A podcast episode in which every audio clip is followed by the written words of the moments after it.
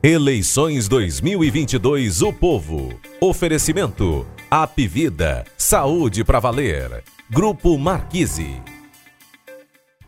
Um jogo político especial, o último antes do segundo turno.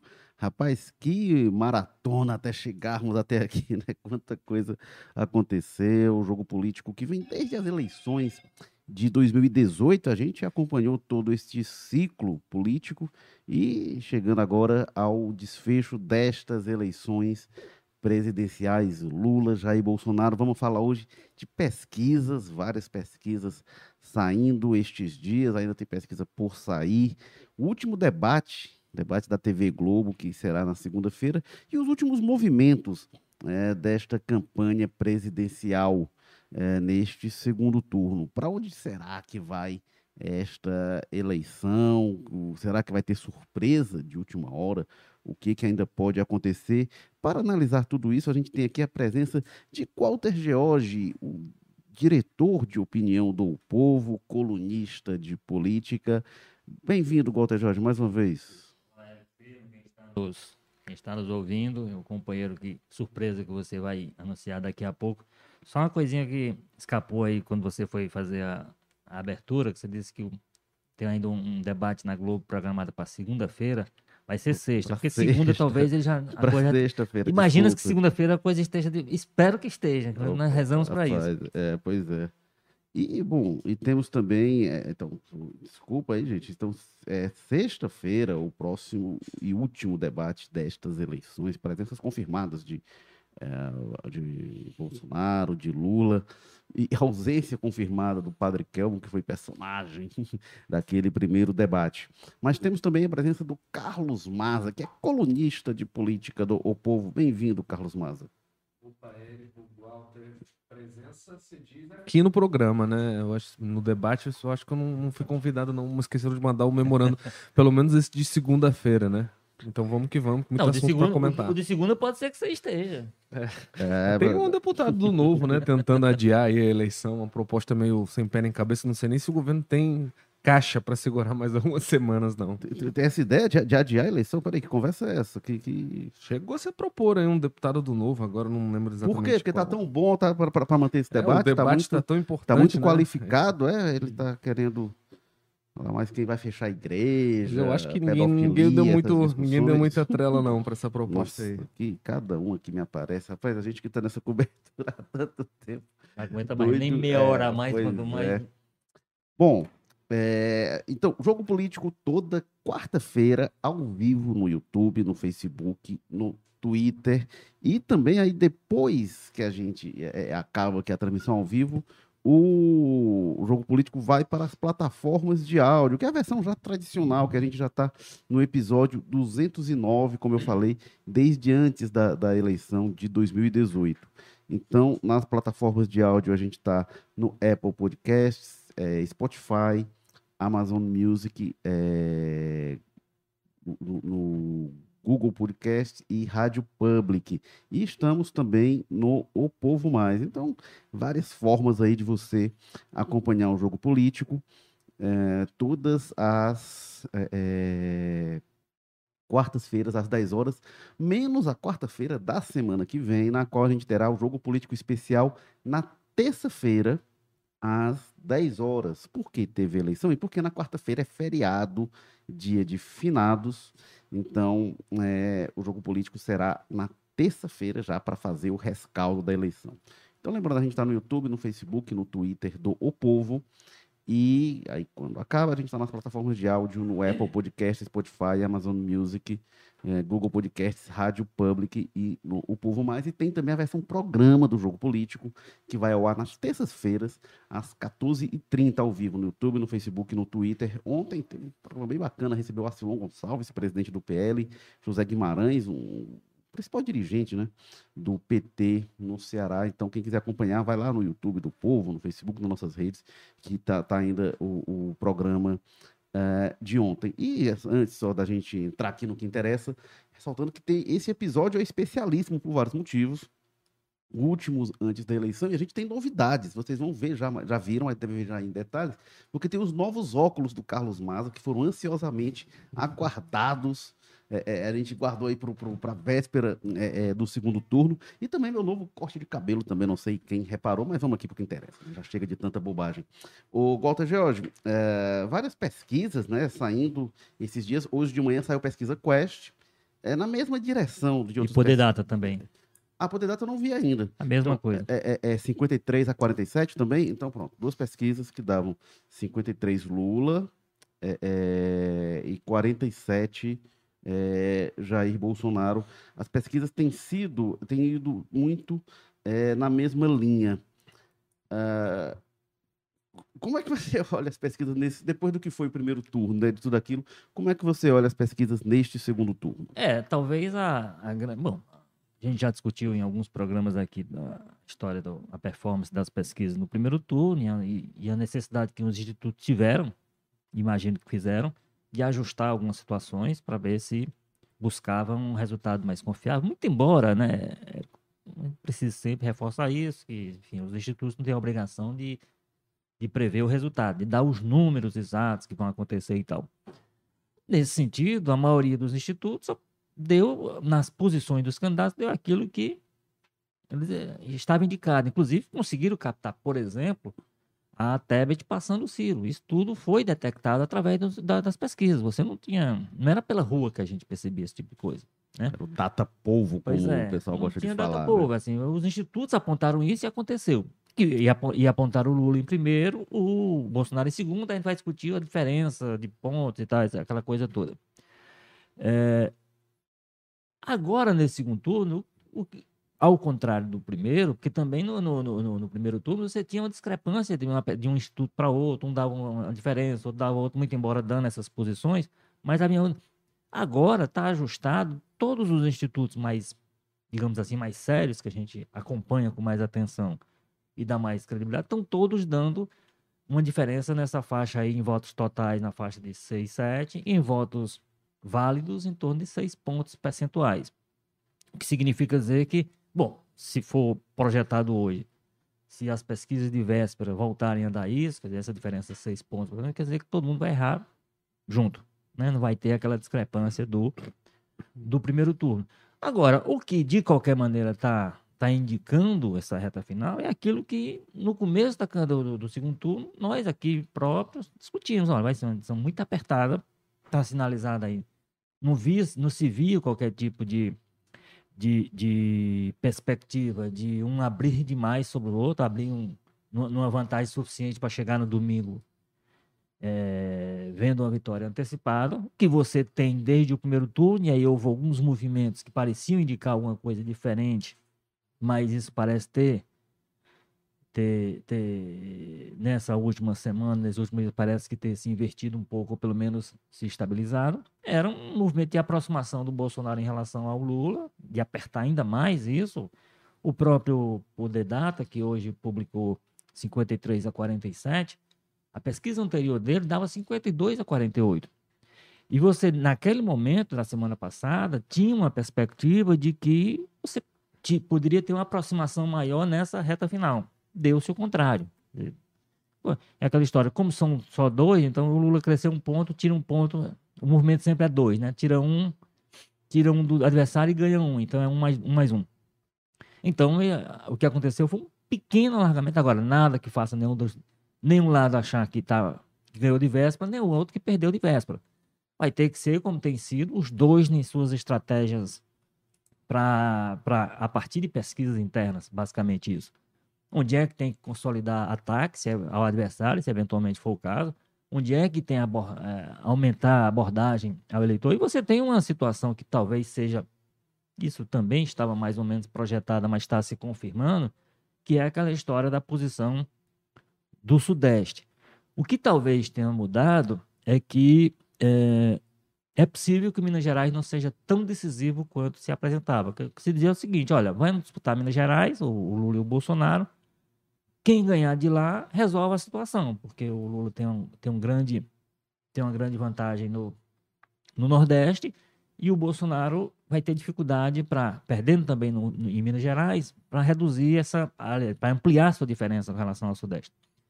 O que está acontecendo de diferente, aí tem a ver com a campanha local, mas tem a ver com as nuances nacionais também, é o caso de São Paulo.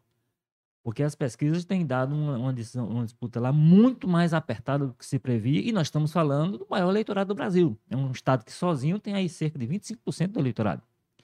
Se o Lula, de fato, conseguir, como as pesquisas têm apontado, é, uma disputa tão apertada, mesmo perdendo para o Bolsonaro, mas reduzindo muito a diferença, e aí somado com o que ele pode abrir e deve abrir no Nordeste, eu acho que a situação pode estar se definindo por aí. Então, essa disputa para São Paulo, em São Paulo, é, faz muito sentido. E eu acho que não discutir isso ao longo do programa, isso faz. Eu acho que isso é o êxito de uma estratégia que foi tocada pela campanha do PT no segundo turno.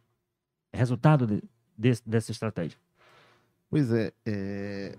Bom, Carlos primeiro, Leovi, o que, que você analisa dessas pesquisas aí que tem saído e o que, que se projeta? Bem, é, primeiro o óbvio, né? A gente vê uma estabilização do quadro geral, né? Tinha, vinha, vinha ocorrendo né, essa tendência de crescimento do presidente Jair Bolsonaro e que nos últimos levantamentos, em quase todos, a gente vê o contrário. Alguns até apontam um crescimento ali, uma oscilação de um ponto positivo para o Lula e tudo mais. Mas enfim, né, é, esse ponto que o Walter destaca é muito importante, de que dessa vez parece que há um consenso, né? E as pesquisas estão levando muito mais, estão sendo muito mais criteriosas para apontar essas tendências, até por causa daqueles problemas que teve no primeiro turno. A gente vê, acho que todo mundo, né? O IPEC e o, e o IPESP tá empreendendo aquelas técnicas também de avaliar o potencial de voto e tudo mais, avaliar a abstenção para colocar esse dado junto com né, com, com, o percentual de votos. Eu acho que o IPESP mesmo que estava fazendo uma análise bem detalhada até com relação a qual é a distância né, que a pessoa vai ter que percorrer para votar e se ela acha que é provável ela percorrer essa distância ou não. Então eles estão levando isso muito mais em consideração. Quem seria mais prejudicado pela abstenção e prever possíveis resultados disso? Já chegou né, à conclusão de que o, o eleitor do Bolsonaro, se eu não me engano, 89% dizem que, que moram perto e com certeza vão votar, e quando vai para o Lula isso cai para 82%. Então o Lula é mais prejudicado pela abstenção e isso teria influenciado até no resultado do primeiro turno, avaliam né, as pesquisas. Então, como está tendo esse critério maior, essas coisas estão sendo levadas em consideração e tem esse consenso, o que mostra é isso, né? A gente tem um cenário muito consolidado, é, é, é, um pouco improvável, né?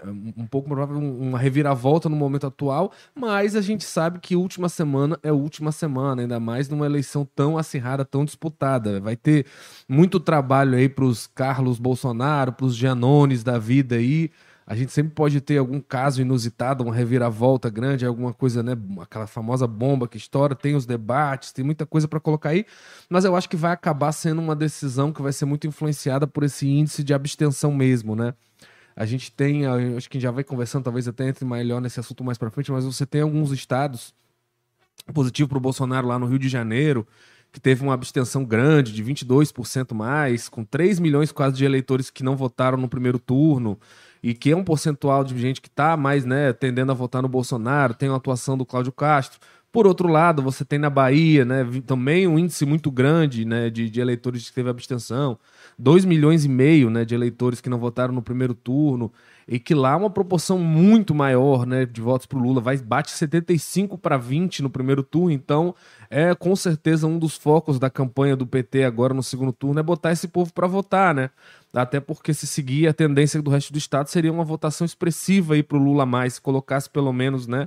Algumas dezenas, centenas de milhares dessas pessoas para votar. Então eu acho mas, que vai ser uma tal, eleição... Tal, talvez nessa, nesse exemplo que você aponta aí da Bahia e do Rio, talvez seja uma vantagem para o PT nesse, nesse esforço de arregimentar eleitores que faltaram no primeiro turno, o fato de na Bahia ter segundo turno, ter candidato Sim, do PT e no Rio de Janeiro, muito embora o governador esteja com o, com o Bolsonaro, mas não, ele não está mais envolvido diretamente com a campanha. É, e né? tem um segundo turno muito disputado, né? Que além, além de tudo. Na Bahia, pois que, é. Que isso, na, né, na Bahia, Sim. isso interfere, né? As pessoas, não, é, tem... quando tenta ver o segundo turno, às vezes, ah, o fulano já ganhou e tal, as pessoas se Pois é, por isso que a gente vê o, o, a estratégia do PT no segundo turno aqui no Ceará é muito menos buscar o voto do Ciro, buscar o voto da Tebet e muito mais estimular as pessoas a irem votar, né? O que a gente vê o Camilo e o Mano falando o tempo inteiro é isso, vamos votar, vamos votar, vamos votar. Muito mais do que, ah, é você que votou no Ciro, vem com a gente. Não, você não vê isso, não é estratégia central. Porque o que eles temem mesmo é justamente isso: é que tem uma desmobilização, que o pessoal não vote, aumente a abstenção. E num estado como o nosso, que dá 65% pro Lula no, no primeiro turno, mesmo com a presença do Ciro, né?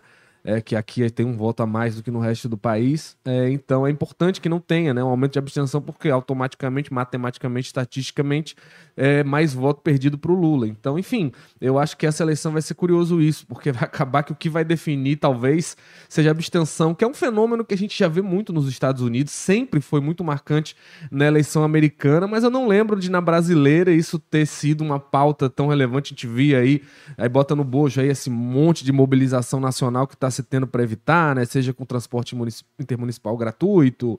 E aí, por outros lados, tem gente que está tentando, parece que, incentivar a, a, abstenção, decretando feriadões. Enfim, tem várias coisas aí em pauta para esse debate da abstenção ficou vivo, né? De uma maneira que a gente nunca tinha visto antes no país. Pois é, e pode, pode ser determinante realmente é, a abstenção numa eleição é, tão é, disputada. E várias dessas pesquisas importante a gente considerar, elas estão dentro da margem de erro, né, os resultados. Então, é, é um, um elemento também importante a se considerar. Qualquer oscilaçãozinha, né, e quando a gente olha em votos válidos, principalmente, né, qualquer oscilaçãozinha é, é, você ganha para um e tira o, o percentual do outro. Então, isso também é, é, é, um fator muito importante. E tem aquela questão que você sempre fala, né, Érico, de quando eles estão empatados dentro da margem de erro, se convencionou falar, ah, fulano está na frente, mas é... estatisticamente não dá para dizer isso, né? Não dá para dizer. Então, só trazer o panorama, ainda vai sair pesquisa Datafolha esta semana, né? Antes das pesquisas de véspera, mas só para trazer então como é que tá essa, é, as pesquisas então, né? É, Poder Data, a gente falou 53, 47, quase todas estão dando 53 a 47. A gente tem esse resultado em votos válidos na Poder Data, na pesquisa Quest, é, Atlas, deixa eu pegar direitinho da Atlas, é, no IPESP também dá, dá isso, e, e Paraná. Atlas, é, é a Paraná já dá diferente, a Paraná dá diferente, tá? É, Poder Data, Quest, Atlas e Paraná. É, mas quando a gente vai ver o resultado, os votos totais, né? Porque votos válidos é como será divulgado o resultado. Mas o pessoal teve, tá querendo... Teve IPESP, você falou IPESP? IPESP também, IPESP também. E IPEC, né? É, a IPEC a já IPEC dá, tá, IPEC um, e Paraná dão, dão, diferentes. Quando a gente é, olha... Sendo que a Paraná aperta mais e a é, IPEC abre, né? Quando a gente olha nos votos é, totais, você tem... É, é, hoje já, já se diz que se tem uma possibilidade melhor de observar é, abstenção, como é que isso é, está sendo considerado. Então, quando a gente vai em votos totais, no Poder Data está 49 Lula, 44 Bolsonaro. Na Quest, 48 Lula, 42 Bolsonaro. Na Atlas, 52 Lula, 46,2 é, Bolsonaro. E no IPESP, é, é, 50 Lula, 44 Bolsonaro. Aí, como eu falei, tem outras duas pesquisas, que são a IPEC e Paraná, que trazem resultados um pouco diferentes. O IPEC um pouco, o Paraná bem diferente. O IPEC dá 54 a 46 em votos válidos, 54 a 46. Então a diferença abre é, um ponto a mais para o Bolsonaro, para o Lula, um ponto a menos para o Bolsonaro. E em votos totais, 50 a 43. E na Paraná Pesquisa é o resultado mais apertado para o Lula, na verdade, embolado mesmo, né? É, é, que aí é 50,2 em, em, votos válidos, 50,2 Lula, 49,8 Bolsonaro. E em votos totais, 46,3 o Lula e 45,9 o Bolsonaro. Então a gente tem é, esse panorama, e repetindo sempre, né? Acaba ficando muito tempo falando em pesquisa, mas é o que a gente fala desde o primeiro turno, e aí o Walter apontou muito bem, pesquisas erram, pesquisas têm, têm chance, tem até esse projeto que a gente já discutiu também, que quer punir pesquisas com resultados fora da margem de erro, e, e esse tipo de pretensão é, ignora o que são de fato as pesquisas. Né? Porque pesquisa não, não, não dá para. A, a, pesquisa, a possibilidade de erro fora da margem é prevista estatisticamente. Não tem como estatístico garantir 100% que aquilo vai dar certo. É como você dizer, ah, não, a gente vai punir o médico cujo paciente morrer. O médico não tem, por mais correto que seja o tratamento, como garantir que vai salvar o paciente. Então, é, é, é bastante equivocado. Aí, a não ser que você identifique quando tem erro médico, que aí é uma outra questão, não é só pelo paciente ficar vivo ou morrer. O, o, Érico, tem uma coisa que eu acho que agrega um pouquinho a essa questão que você está falando aí, que é o seguinte. ah, a pesquisa do segundo turno também, ela tem, ela, a gente parte de uma, a realidade, a gente parte de uma realidade objetiva. A realidade objetiva é o seguinte, é o resultado do primeiro turno.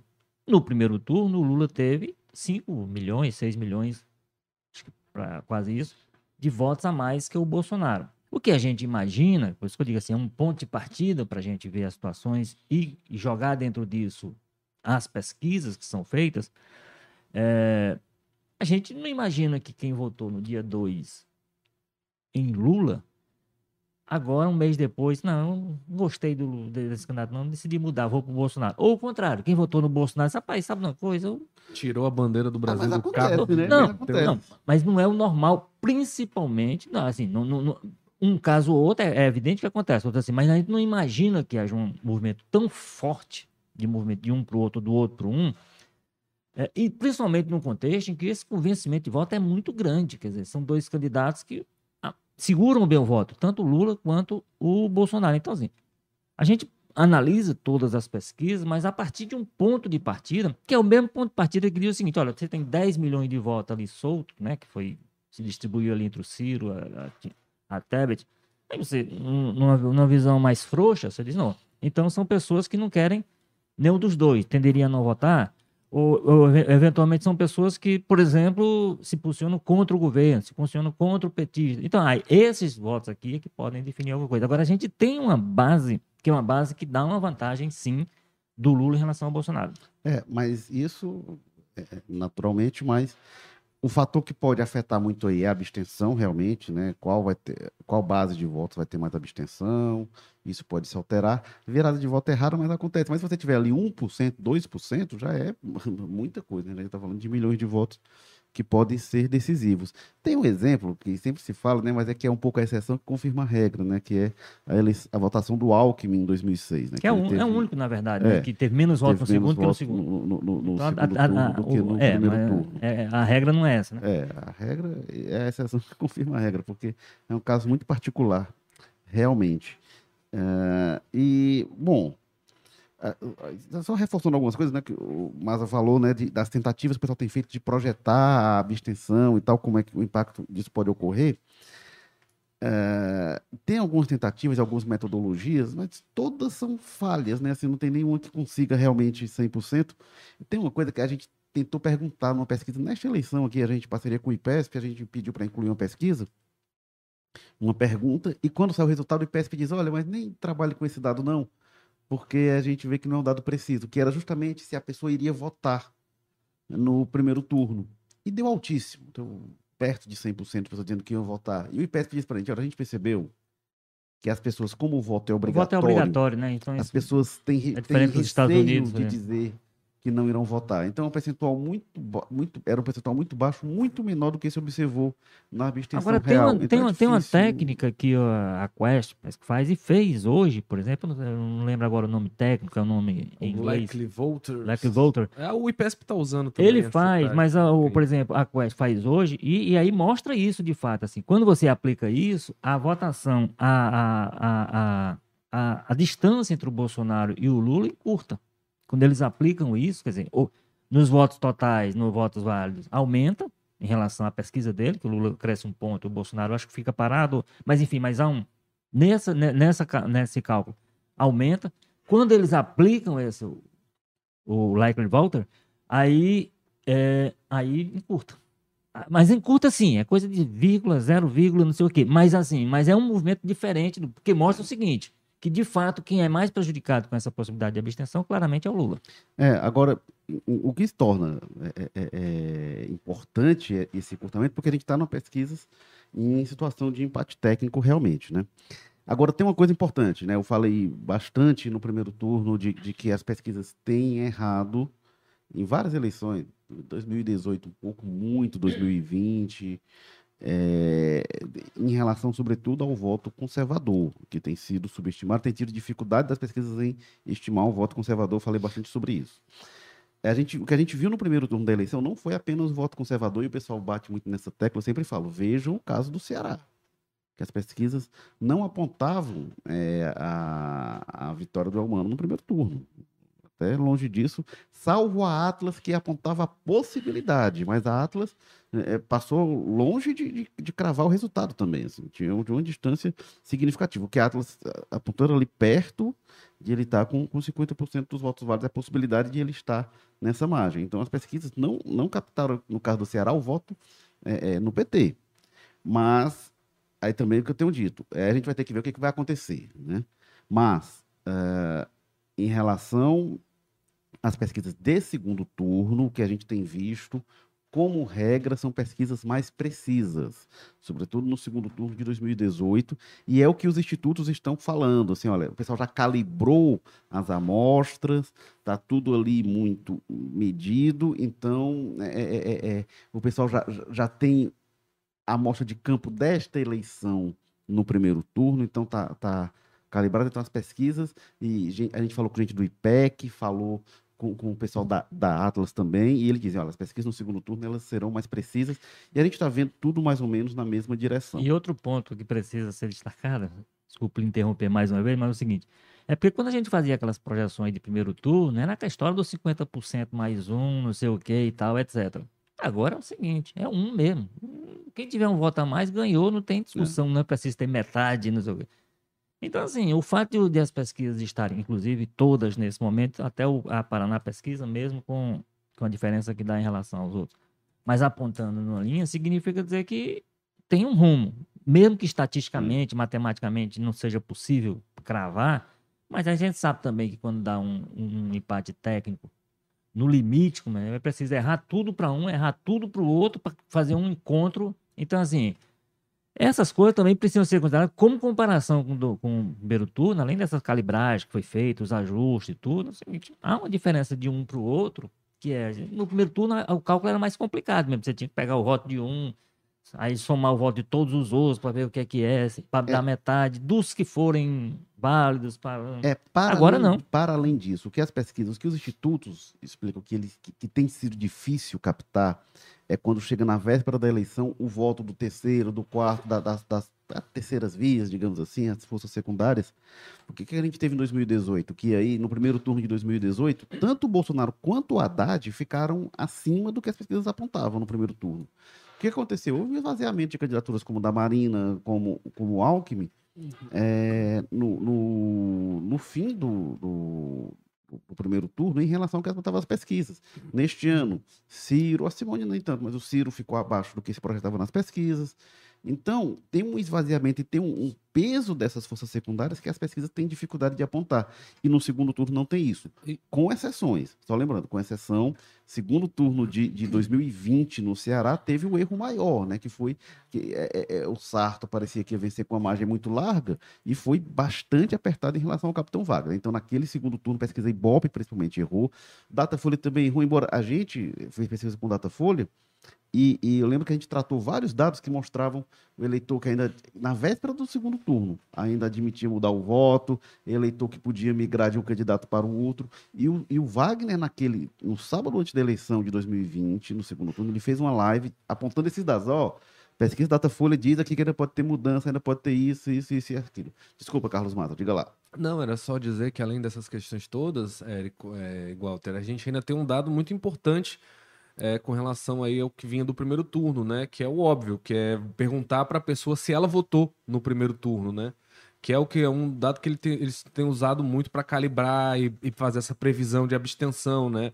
É a pessoa, porque se a pessoa mente ou, ou ela tende a dizer que vai votar mesmo não indo votar é uma coisa, mas se ela votou no primeiro turno ou não, já dá, já permite. Se a pessoa né, diz que não vai votar e não votou no primeiro turno, já é uma abstenção, né, não aleatória que eles chamam, e isso já pode ser levado em consideração na pesquisa. Então, e aí com esses dados já se percebeu que esse pessoal que diz que não vai votar é, ou tende a não votar e não votou no primeiro turno é muito mais favorável ao Lula, né? E por isso é, daria para tirar essa, essa, essa ideia de que o Lula perderia mais com as abstenções, entre outras coisas que eles estão usando como estratégia. Então, essa, essa questão, né, é incorporada. Ele disse que na IPESP e na, aliás, na Quaest eles estão fazendo isso. Eles estão pegando essas pessoas que não votaram e a previsão delas, previsibilidade delas de votar e adequando elas ao dado. Ah, nesse estado teve tanto de abstenção, então adequa isso a esse percentual ah, na hora de fazer o extrato da pesquisa. Então, enfim, a gente tem esse dado é muito importante para ver essa, essa, essa, possível abstenção. Mais um dado a mais, mais uma coisa que, em tese, tornariam as pesquisas no segundo turno mais confiáveis. Agora, agora como foi dito, assim, é, essa questão da abstenção entrou muito na pauta do segundo turno aqui no Brasil esse ano e tudo. Assim, aí você vai, aí, aí, sempre há coisa. Não, mas é porque sempre há um aumento de abstenção do, do segundo turno em relação ao primeiro, então. Aí você vai ver a série histórica, né, porque desaumenta, bom, para afetar de vez. Esse aumento é de quanto? É de 5, é de 10, é de 20? O aumento é de um ponto quando há, porque a, a, a, eleição, inclusive, que não, não houve esse aumento, né? Quando há de um ponto, é de dois pontos, quer dizer, também não é, um, não é num volume de, de eleitores que seja, evidentemente, o que se imagina é que a maioria deles, numa eleição apertada, a maioria deles tenderia é. a votar num, num, dos candidatos e isso prejudicaria. Agora, tem um volume de. Por isso que eu digo, a gente tem que ter também um pouquinho como base o, o primeiro turno, que o primeiro turno, mesmo que o Lula tenha, tenha aberto uma vantagem muito menor do que, inclusive, a parte das pesquisas apontava, né? Que apontava 14, 12, sei lá quantos e tal. Ele teve 5 pontos. É, foram 5 pontos, é isso, né? 5, 6 pontos, uma coisa desse tipo. Enfim. É. É, então, assim, o, o, o, tem aí uma margem, tem uma margem que pode administrar, porque inclusive não se imagina que toda a abstenção, 100% da abstenção, seja de, vota, de votos que iriam para o Lula, né? Ah, pois é. Bom, gente, quem quiser participar, comenta aqui no, no chat no YouTube, é, que a gente vai dando vazão aqui algumas participações. O Raimundo Gerlice, que está comentando com a gente. É, acho que ele está indo embora, que ele fez algumas críticas aqui a gente, disse que está indo embora. Enfim, é, diz que é, que é, militante sem contraponto, não tem graça. Aí depois diz que o debate está morno, bobo. A gente está falando aqui de aspectos técnicos. Acho que você espera, talvez, Raimundo, assim, se você não tiver ido ainda, não sei se você espera que a gente. É, ele disse que foi agora. Não sei se ele espera que a gente seja realmente militante, esteja torcendo para um lado para outro. Mas está tentando explicar aqui algumas coisas, alguns aspectos técnicos, o que, que dá para considerar das pesquisas. Ele fica aqui, enfim. Aí, mas obrigado. Só para entender, militante de qual lado é, para poder não saber diz. de que lado é que eu tô. Não, mas, mas é, ele diz aqui que é. Em um dos comentários diz aqui que é 22, então deve ser isso. Ah, tá aí tem o Jubileu também, falando aqui do Bolsonaro. Aí, aí, o Jubileu fala: deu refinaria de graça para Venezuela. Veja como está a Argentina com a esquerda, inflação altíssima lá. É, veja a realidade que a, a, esquerda entrou na Argentina, veja como está agora, um caos. Tá, tá bem ruim mesmo a, a situação lá, o governo Alberto Fernandes na, na Argentina. Já estava ruim quando entrou o. Vamos lembrar, quando entrou, quando estava o Macri, né? O aliás, liberal. Aliás, a, Macri. aliás, a vitória do Alberto Fernandes se deve muito ao fracasso a, ao, do governo é, Macri. Ao desastre do governo Macri. E o Alberto Fernandes é, é, deu, deu, prosseguimento ao, ao desastre. Né? Aí eu, eu tenho dificuldade de, de, tratar ideologicamente apenas porque a gente tem uma sucessão de desastres suprapartidários é, lá na Argentina. Agora a gente já tratou rapidamente, tratou rapidamente só para falar do meu equívoco, né, quanto à data, mas sexta-feira vai ter debate na TV Globo. Carlos Maza, o que que você espera desse debate? Espero um debate qualificadíssimo, de altíssimo nível, né, com propostas, com ideias para melhorar o Brasil, né, para a gente avançar aí na, na democracia. É, agora, falando sério, eu acho que vai, vai ser um debate muito né, importante para definir esse voto na reta final por, por, várias questões, né? Primeiro, porque não é qualquer eleição, a gente está falando da nossa eleição talvez mais disputada da história recente, cada voto importa. Eu acho que os, os candidatos estão com isso muito fresco, né, muito vivo na mente, então vai, vai ter uma disputa importante disso. É, também não é qualquer debate pela meio, né? É o debate da Globo, é o último, é o mais perto da eleição, então vai ter um interesse muito maior, né, por, eh, por essa história. A gente vê também que mesmo que a pessoa não assista ali ao vivo, esses debates têm sido utilizados amplamente, uma coisa que se fala numa entrevista por um ou por outro é usada para atacar ou para elogiar. Teve programas do Lula aí que foram quase todos baseados naquela entrevista que ele deu para o podcast Flow. Então, um negócio como esse, né, Rede Globo, em cima da eleição, com certeza vai ter um índice de audiência muito grande, ainda que a maior parte dessas pessoas já esteja o seu candidato definido aí há uns anos já não seja nem de, do dia dos últimos meses, mas de anos para trás.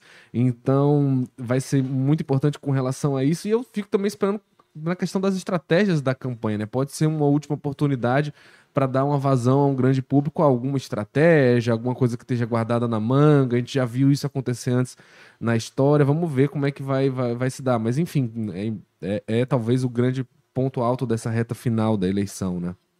Walter George, o que, que você projeta aí para o debate? Que, que, tom, que tom ele deve ter? Como o Maza falou, né? Acho que, acho que mais importante do que o debate hoje, embora o debate, a gente estava até tratando no Spaces no Twitter, uh, uh, o debate da Globo no primeiro turno terminou tarde pra caramba e teve audiência altíssima mesmo assim.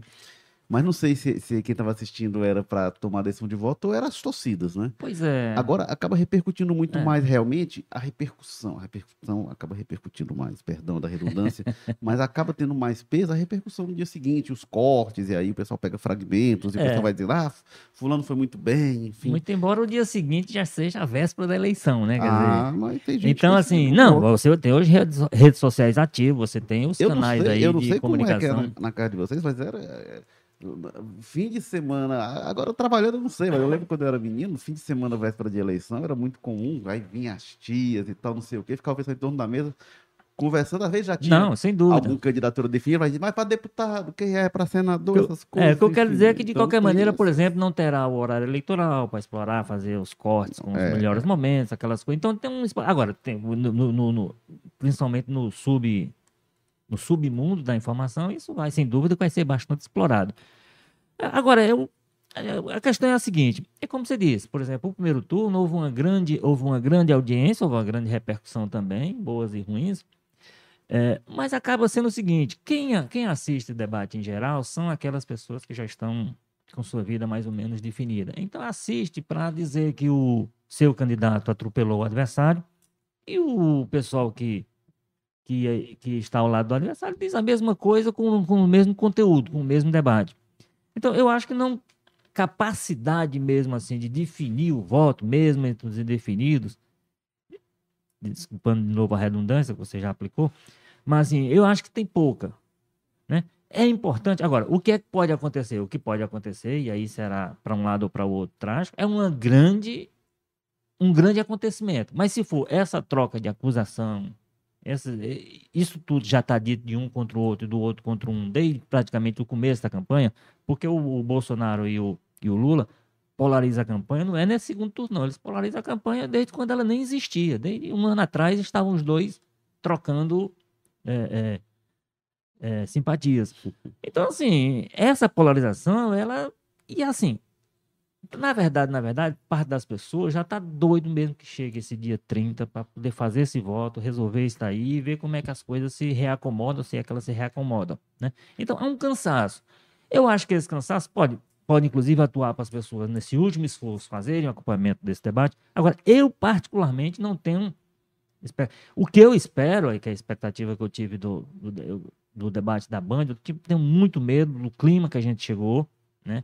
É que haja um nível de civilidade, que os dois troquem lá seus ataques, suas acusações dentro de um plano, como foi no, no primeiro debate que houve, só houve um até agora no segundo turno, que foi um debate muito tenso, com muita troca de, Mas foi melhor do que. a- aquela semana ali de campanha tinha- Mas, tinha sido é. um submundo tão Isso. pesado. Não, a minha expectativa com relação àquele debate era o pior possível. Eu digo, rapaz, não sei como é Não, que vai e o terminar debate esse do debate. primeiro turno, Foi apenas dois pobre. foram muito... Foi apenas, é. foi apenas É, pobre. né? Apenas, é, apenas não deixou nenhum conteúdo no sentido, não, eu, eu vou me defi- eu vou me definir a partir do que esse candidato Pensar diz, o não sei o quê. Brasil, o problema do Não há- Brasil. futuro Não do há- e não Brasil, haverá, é muito menos haverá agora as vésperas da Ah. eleição e tal. Então, é apenas- então, a menos que haja uma coisa absolutamente fora do contexto, uma coisa que realmente. Se for no nível da civilidade que houve na Band, eu acho que vai, vão sair os lulistas mais convencidos de que o Lula é o melhor e os bolsonaristas mais convencidos de que o Bolsonaro é o melhor. Normalmente, o debate da Globo tem maior audiência, maior alcance, maior repercussão o pessoal costuma ter uma postura mais amena, né? É, mais inclusive, as regras são mais duras, né? É. Por exemplo, a- aquele movimento do Bolsonaro de tocar no Lula,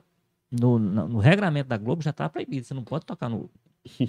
É, mas, enfim, não. não é- é- é, o pessoal costuma, às vezes, ser mais agressivo em outros debates de menor alcance. E no da convenhamos que, o Globo- nesse sentido, o Bolsonaro é mais imprevisível do que o Lula. É, e no debate da Globo, o pessoal vai mais contido. Isso a gente viu na eleição no Ceará, por exemplo. né? A gente viu, tava, tava tendo eleição muito agressiva. Quando foi pro debate da TV Verdes Mares, foi uma coisa mais é, é, amena. Isso não ocorreu no debate do primeiro turno, que até eu achava que ia ser assim, só que o debate do primeiro turno, quando foi pro debate da Globo, tinha um foi padre, aquela, né? Foi Porque tem o Padre Kel. aquela sequência de direito de resposta. a gente diz. Nossa, depois até do do William o Bonner. primeiro bloco, eu acho até que por isso que a audiência foi lá pra cima, que o primeiro bloco foi muito Você quente. vê, eh, tava tão assim que o mais calmo dali era o Ciro, né? Ah, pois é, e ele saiu dizendo isso, né? Acho que foi nesse debate que ele o único dizendo. que ninguém pediu Ele direito falou, de depois, depois dizem mim. que desequilibrado sou eu, não sei se foi nesse debate, mas acho que foi que o Ciro falou isso. Foi. Por falar em Ciro Gomes, reapareceu nas redes sociais, o Ciro que está bem quietinho, né, no segundo turno, e ele reapareceu por um bom motivo. É, não sabia, inclusive, hoje é o 26 hoje, né? É, dia 26. Hoje é o centenário de Darcy Ribeiro, e aí o Ciro faz uma homenagem a ele, uma homenagem justa, merecida. Ciro que, que ele fez quatro tweets neste segundo turno, né? Ele fez um com vídeo lá em que ele declara apoio ao Lula, o apoio mais é, é, contido que eu acho que eu já vi. Mais cifrado da história, É, né? Parecido com o de Não é o 2018, Lula, né? Ele né? fala um apoio a Ao esse candidato. É, é mais do né? que contido, é cifrado. Ele sequer Não ele não, não- diz, falou, não é como, como 2018 ele não dizia o nome do Haddad, né? O colega até falou que diz, rapaz, se eu mandar para minha mãe esse vídeo aqui do Ciro, ela não vai saber quem que ele está apoiando, não. Mas enfim, aquele vídeo é, tem um, um do 12 de outubro, né? Do dia da padroeira, ele faz também uma menção e falou sobre a Carmen Lúcia, os ataques a ela pelo Roberto Jefferson, né? É, já eu quero até trazer aqui uma discussão um pouco sobre o Roberto Jefferson, mas é, antes disso, Carlos Maza, tem gente achando que o Ciro pode fazer algum gesto, porque o Ciro, em 2018, soltou um vídeo na véspera da eleição, enfim. É, a irmã dele, a Lia Gomes, e também já a gente vai falar já, já sobre isso aqui, sobre o Ceará, ela reapareceu, é, ela- teve um ato ontem no- do, do PDT ligado ao Ciro, né, ao- ao- ao- os pedetistas que apoiam o Ciro e Roberto Cláudio, e acabou sendo um ato um pouco esvaziado, assim, tinha poucos parlamentares, enfim. Mas estava lá a Lia. E ela fez uma, uma fala forte. E ela diz o seguinte: foi uma eleição muito dura. Ela falando sobre a ausência do Ciro, né? Uma eleição muito dura. O PT foi muito cruel com o Ciro. Não respeitou e tal. Ele sempre, apoiou Lula. Aí ela disse: pregou um voto útil, esmagou, pressionou o eleitor do Ciro. É, enfim, mas eu, eu- eu destaco sobretudo essa fala, que ela diz, o PT foi muito cruel com o Ciro. É, me chamou a atenção essa, apontar essa questão do voto útil, porque o Ciro já estava bem magoado com o PT, desde muito antes da campanha do voto útil, né? Mas você acha, Carlos Maza, que o Ciro reaparece, faz algum gesto pró-Lula ou em alguma direção neste fim de, de segundo turno? Eu acho pouquíssimo provável. Se tiver alguma coisa, vai ser muito mais, talvez, ali em reforçar a importância da democracia, alguma coisa nessa linha. Mas pedir voto ao Lula, fazer um aceno ao Lula, eu acho quase zero a chance, porque a gente tem um componente diferente nesse ano, que foi esse envolvimento mais pesado da questão familiar do Ciro na jogada, né? Que ele tem dito, né? Que ele sentiu ali o como é que é? O, o espinho da traição aí depois no, no dia da eleição quando perguntaram especificamente sobre os irmãos dele né terem ficado ali apoiado o Camilo né e tudo para o Senado ele falou né uma ferida que ainda está sangrando e que vai sangrar até o último dia da minha vida. Então tem um, eu acho que tem um cargo aí pessoal muito forte que deixa até sem jeito o Ciro para entrar na campanha agora de último momento. A gente tem até inclusive muitas coisas. Por exemplo, no primeiro turno, alguns dias antes da votação, ali no final da, da, da agenda da campanha, É, o Ciro vai para Sobral, faz um ato lá com o Roberto Cláudio, nenhum dos irmãos comparece. No mesmo dia que ele tá fazendo isso, a Isolda, que é aliada dele de décadas, tira uma foto com o Lula. O Lula tá em Fortaleza, arrasta uma multidão muito maior, né? Então já ficou um clima de mágoa muito grande ali no primeiro turno. E aí agora, no segundo, é, piora, né? Agora, quinta-feira, né? Amanhã, a gente tá falando aqui agora, amanhã é, vai ter talvez um dos grandes atos emblemáticos da campanha do Lula no segundo turno aqui no Ceará, vai ser lá em Sobral, que vai unir o Cid e o Ivo, né, irmãos do Ciro, inclusive Sobral foi a cidade que deu uma votação boa, expressiva para o Ciro, então é estratégico para o PT virar esses votos para o Lula lá. É, então vai ter um ato grande com o Cid e o Ivo, o Camilo, o Mano e a Isolda. Seria então o bonde da traição todo ali junto para tomar os eleitores do Ciro. Então é uma coisa complicada. O Ciro fica, né? Se essa ferida tava sangrando e vai sangrar até os últimos dias da vida dele, eu acho que quinta-feira esse sangramento vai ser pesado. Então eu acho pouco Tá provável. futucando lá a ferida. Pois é, vai ser difícil ele passar por cima disso tudo e gravar. Se o Roberto Cláudio, que a gente já esperava uma posição mais de buscar, de gravar, de fazer alguma coisa, não tá fazendo, sumiu, não apareceu, não foi nesse evento e tudo, imagine, né, gravar alguma coisa, falar alguma coisa, enfim. Inclusive fiquei surpreso com essa posição do Roberto Cláudio, não, não me parecia, acho que a gente até comentou aqui, né, que ele parecia mais um político de fazer um gesto, de buscar, e sumiu totalmente. mais, mais sangue frio, né? Pois é, o Roberto Cláudio agora tá, tá parecendo muito, seguindo muito o modelo do Ciro, né? Não sei se é um bom negócio para ele, mas enfim, é o que ele tá fazendo agora, né? Também tendo essas aparições esporádicas aí nas redes sociais. O que, que você acha, Walter Jorge? O Ciro vai aparecer? É, o- é o que me chama mais atenção nesse, nesse comportamento do, do Ciro, mesmo não sendo surpreendente, porque se a gente for ver mais ou menos a personalidade dele ao longo do, da vida pública, mais, mais ou menos nessa linha, ele chegou a uma idade que ele já podia, de fato, raciocinar com um pouco mais de frieza, sabe? Mesmo esse discurso que a, que a, a Lia reproduziu aí, ah, porque ele foi muito... Olha, o Ciro passou a campanha toda, toda a pré-campanha, inclusive, atacando o PT, mas atacando o PT. Se o, se o PT no começo, tá- quando entrou na campanha, tinha alguma razão para dizer, não, vamos tratar aqui o Ciro como um potencial aliado, porque, enfim, é uma pessoa que esteve sempre. Só que o Ciro, ele não conseguia fazer uma crítica, por exemplo, ao, ao, ao Bolsonaro, que ele não colocasse o, Lula duas vezes pior do que o Bolsonaro. Então, assim, aí de repente o PT viu, vislumbrou uma possibilidade, até em momentos aqui a gente discutiu isso e nós criticamos a, a forma como às vezes o PT, ou petistas, porque você não teve o.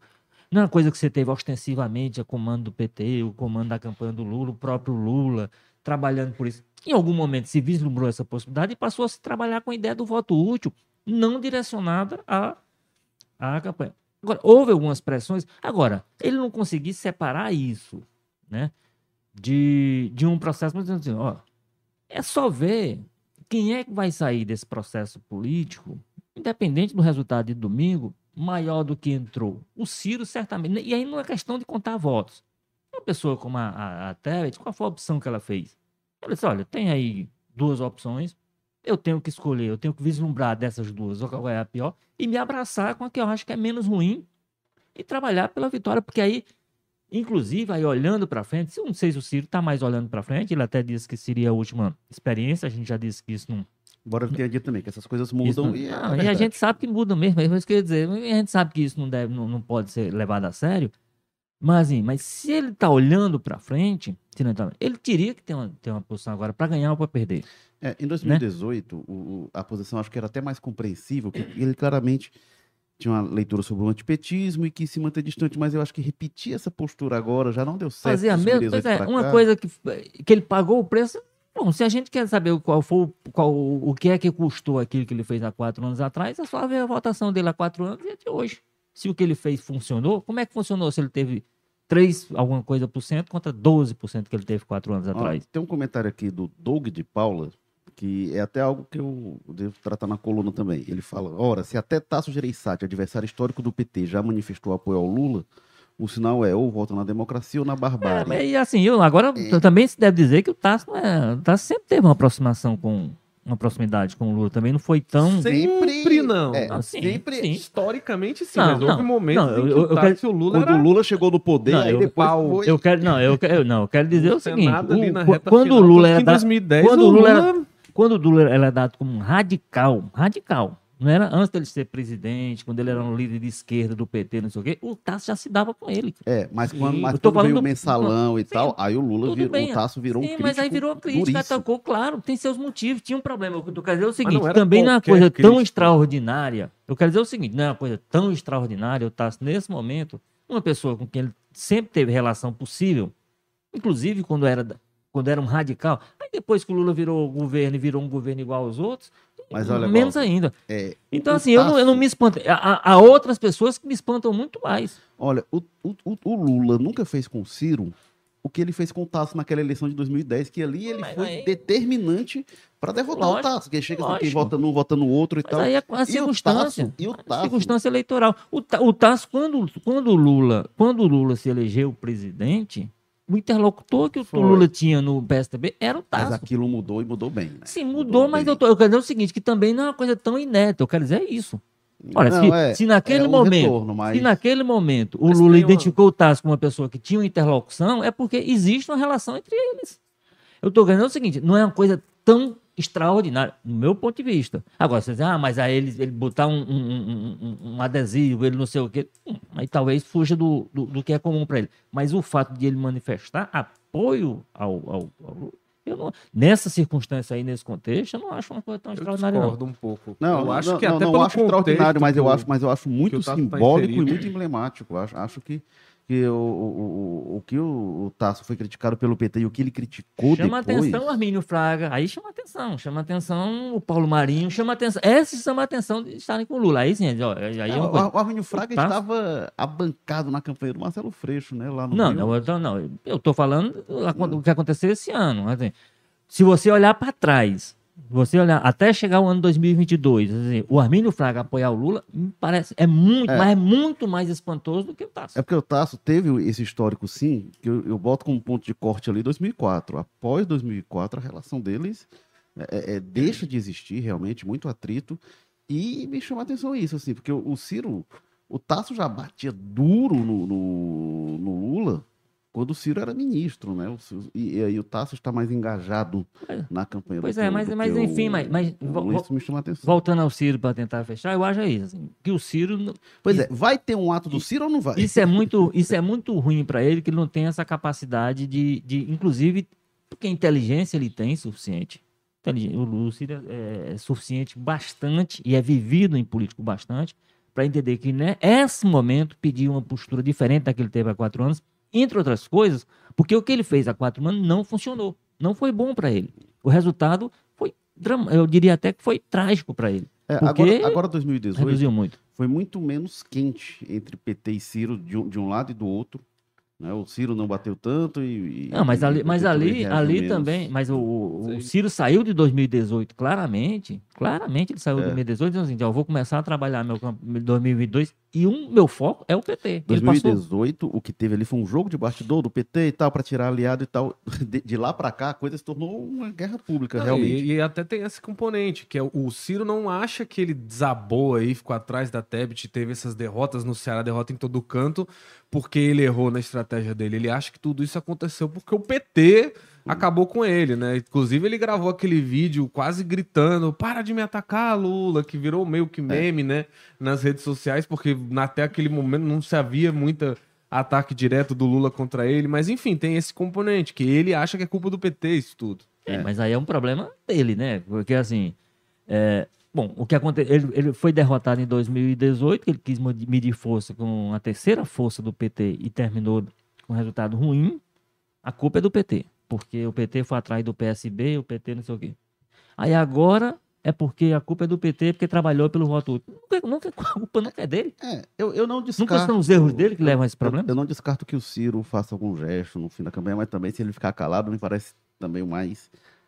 Eu acho condizente com, com o que ele Não, está eu, eu, eu, eu, Vai defender a democracia, vai falar que não quer Pode ser. não, agressão. mas, não, mas, eu Não, acho, mas eu não acho que ele falaria. Então, para defen defender, falaria o nome do Lula, eu acho que dizer o para que é responder mais objetivamente, eu também não acredito que lá, a não ser no dia da eleição, que ele dá aquela declaração votando e tudo, mas antes disso eu não, E também não creio. olha lá, Eu acho que já mas- passou a hora dele. É, Ou ele entra no coro dos abstenções, né? Não, Não, vai a, nem a. Lia, a Lia disse que ele, que ele irá votar, né? Mas enfim, vamos, vamos ver. É, Vamos ver se vai ter aquela como- câmara igual a do Sarney, que, que- que- em 2014, né?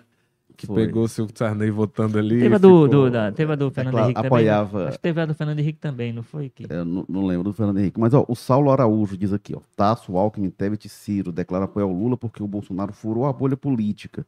Todos têm medo de acabar as regalias dos políticos, históricos corruptos. Bolsonaro reeleito é necessário. Bem, com orçamento secreto, eu não sei quanto da regalia o política É. o Bolsonaro acabou, né? O pessoal tá muito satisfeito. Mas, olha, é, o, o- Bom, em relação a isso do Ciro, realmente é, é uma dúvida. Agora, só fa- fa- fazendo, passando a régua aqui dessa semana, né? A gente teve a semana começando com o Roberto Jefferson, lá, tiro, granada e tal. É, tem essa questão das inserções que o Bolsonaro disse que é, é, não estariam sendo é, veiculadas, sobretudo na Bahia, Pernambuco, enfim. E, e fala de milhares, centenas de milhares de inserções. Tem o Janones aí fazendo barulho, falando que seria o celular do Bibiano, prometendo bomba, enfim.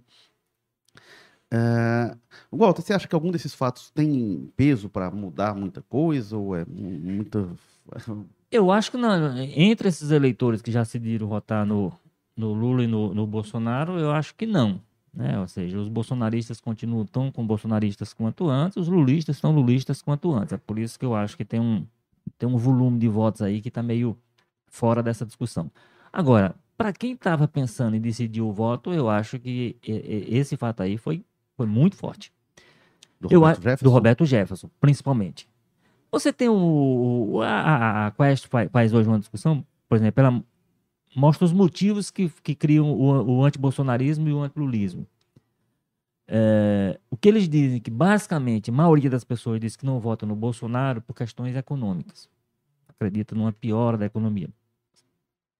E assim, no caso do Lula é ainda mais acachapante. 60 e tantos por cento diz que não votam no Lula por conta da corrupção.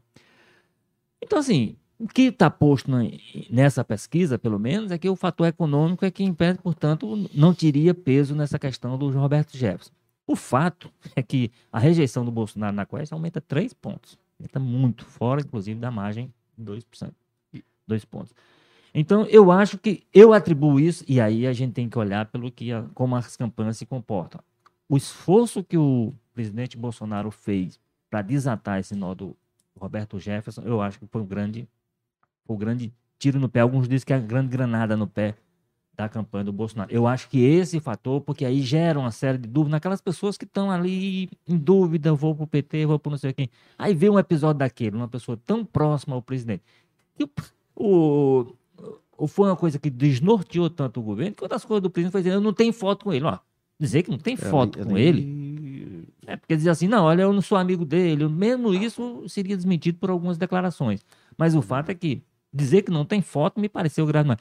Então, eu acho que sim, esses episódios, desses episódios aí eu elencaria, muito embora a questão econômica tenha seu, tenha seu peso, mas eu acho que num, num- numa linha mais, digamos assim, mais sóbria, mas eh, capaz de fazer confusão e gerar, gerar dúvida na cabeça do eleitor, do eleitor indeciso daquilo que está buscando, eu acho que esse episódio do, do- do- do Roberto Jefferson foi muito forte, negativamente para a campanha do Bolsonaro. Esse foi o Walter George, que é diretor de opinião do O Povo.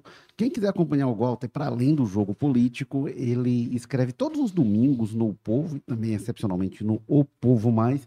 Domingo vai ter programa especial também no YouTube, no Facebook, no Twitter do O Povo, Rádio Povo CBN, vai estar também ah, na, na- no canal FDR. Então, assim, acompanhe também a gente. E eu vou também encerrar com o Carlos Maza. Carlos Maza, só para rapidinho, O André Figueiredo disse que por ele o PDT, e, na verdade, ele entende que o povo colocou o PDT na oposição no Ceará em relação ao governo humano. O que, é que você diz sobre isso? E já se despede. Vai sobrar uns dois deputados, todo o resto vai sair do partido se for assim, porque a gente sabe que tem muita gente ali que já está colado no cangote do Eumano de Freitas e o PDT estava muito grande, estava um partido muito fortalecido, muito pela questão da base, da sustentação de governo. A gente sabe que quando sai disso, desidrata, né? Muita gente vai falar, tem muita gente ali no PDT, não só que ou tem relação próxima com o Camilo e com o Mano, e já é uma grande parcela, eu botaria metade, e tem uma outra, quase a outra metade de gente que é aquele cara que adesista, que vai, né? Você tem pessoas como o Osmar Baquite, o Antônio Granja, que não são deputados, sem nenhum demérito a eles, mas a atuação que eles têm no parlamento não, não são deputados de oposição e acabou-se, entendeu? Então, eles vão buscar ali o governo, não importa o que aconteça. Então, eu acho que o André tá fazendo um, um movimento aí, né? Não sei, para o partido, não sei se é o mais vantajoso. Corre o risco, a gente já tem sinalização ali. O Osmar Baquite já deixou claro que pode sair. Agora, só queria mais rápido ainda falar, comentar rapidamente uma outra coisa que o Gota coloca nessa história do Roberto Jefferson e tudo mais. É que a Quaest bota também que aumentou o percentual de eleitores do Lula, que dizem que vão votar no Lula para tirar o Bolsonaro, especificamente disso, mais do que qualquer outra coisa. Então isso é bom pro Lula, né? É um sentimento interessante para ele explorar numa reta final, ainda mais levando-se em consideração que se busca muito voto de gente que não votou no Bolsonaro, então talvez apelar a isso, e aí vem um episódio de um cara com uma granada metralhadora em cima de polícia. É, enfim, se criasse esse sentimento de, olha, vamos tirar esse cara aí porque ninguém aguenta mais, pro Lula é ótimo.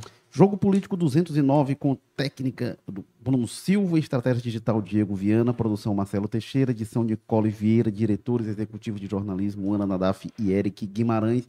Eu sou Érico Firme. Semana que vem a gente volta aí já com o resultado das eleições. Valeu, tchau.